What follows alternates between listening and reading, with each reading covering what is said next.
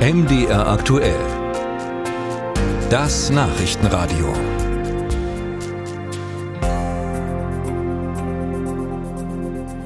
Es ist wenige Tage her. Da hat der türkische Präsident Erdogan mehr als deutlich gemacht, auf wessen Seite er im Nahostkonflikt steht.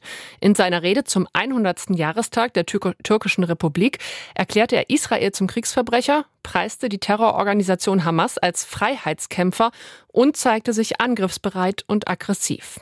Vor kurzem noch hatten hingegen die westlichen Länder auf Erdogan als Vermittler am Nahen Osten gesetzt. Der Präsident hatte sich nämlich zunächst zurückgehalten. Und jetzt noch im November ist ein Besuch Erdogans in Deutschland geplant. Und über all das habe ich mit Jürgen Hart gesprochen, dem außenpolitischen Sprecher der Unionsfraktion. Guten Tag. Guten Tag, Frau Wolf.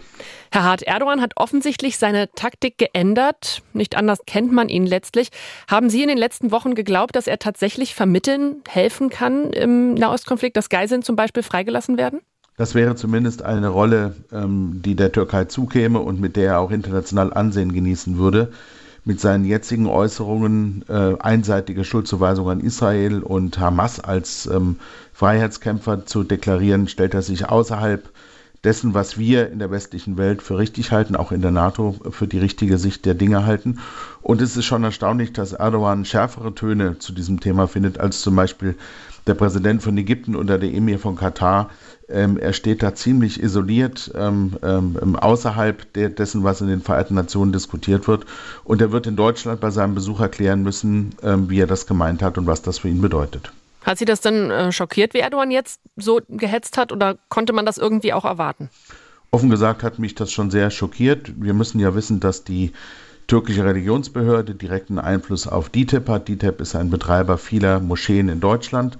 Ähm, ich kann nur davor warnen, den türkischen Präsidenten nur davor warnen, diese Stimmung, die er offensichtlich auf den Straßen der Türkei äh, damit anheizt, ähm, auch nach Deutschland zu tragen. Das könnten wir nicht akzeptieren. Antisemitismus und anti-israelische Propaganda hat in Deutschland keinen Platz, auch nicht, wenn es von einem äh, Präsidenten eines befreundeten Landes vorgetragen wird.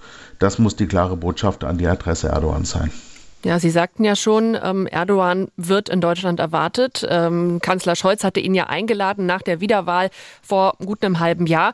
Das heißt, Sie glauben, dieses Treffen sollte auf jeden Fall stattfinden, damit man ja, Erdogan auch die Position Deutschlands deutlich machen kann? Es gibt ganz viele ähm, Punkte, die wir mit der Türkei gemeinsam besprechen müssen und die auch im gemeinsamen Interesse sind. Wir haben die Frage des NATO, äh, des NATO-Beitritts Schwedens, äh, wo uns äh, Deutschen viel dran liegt und auch der Türkei eigentlich viel dran liegen sollte, dass das jetzt rasch auch im türkischen Parlament verabschiedet wird. Wir haben das EU-Türkei-Abkommen bezüglich der Flüchtlinge aus Syrien. Das ist ein Abkommen, das äh, die Zahl der äh, nach Deutschland gelangten syrischen Flüchtlinge drastisch gesenkt hat. Wir haben ein hohes Interesse, dass das bestehen bleibt. Erdogan weiß wohl, dass es Dinge gibt, die wir von ihm wünschen, die wir uns von ihm erhoffen. Deswegen ähm, mag er möglicherweise mit breiten Schultern nach Berlin kommen, aber es muss klar sein, dass wir für Antisemitismus und anti-israelische Propaganda hier keinen Platz haben und auch nicht ähm, für eine Rolle, äh, dass er zum Beispiel die politische Führung der Hamas zum Teil in der Türkei ähm, Obdach bietet. Ähm, die war ja bisher in Katar angesiedelt. Wir haben Anzeichen dafür, dass einige von denen bereits mittlerweile sich in der Türkei aufhalten. Also das ist eine ganz ungute Entwicklung. Ich setze darauf, dass die türkische Zivilgesellschaft ähm, auch eine Eskalation der Stimmung in der Türkei, ähm, ähm, eine Polarisierung äh, der Stimmung in der Türkei. In der Türkei sind ja keinesfalls alle auf der Seite Erdogans politisch. Eine solche Polarisierung auch in der Türkei keiner will und dass deswegen Erdogan diese, dieses Feuerchen, das er da angezündet hat, auch im Interesse seines eigenen Landes bald austreten muss. Aber unter diesen Vorzeichen glauben Sie, dass man da trotzdem auf Augenhöhe sich unterhalten kann? Es gibt äh, keine Alternative zu Gesprächen mit der Türkei. Ähm, es gibt allerdings auch keine Alternative zur Wahl klarer Worte.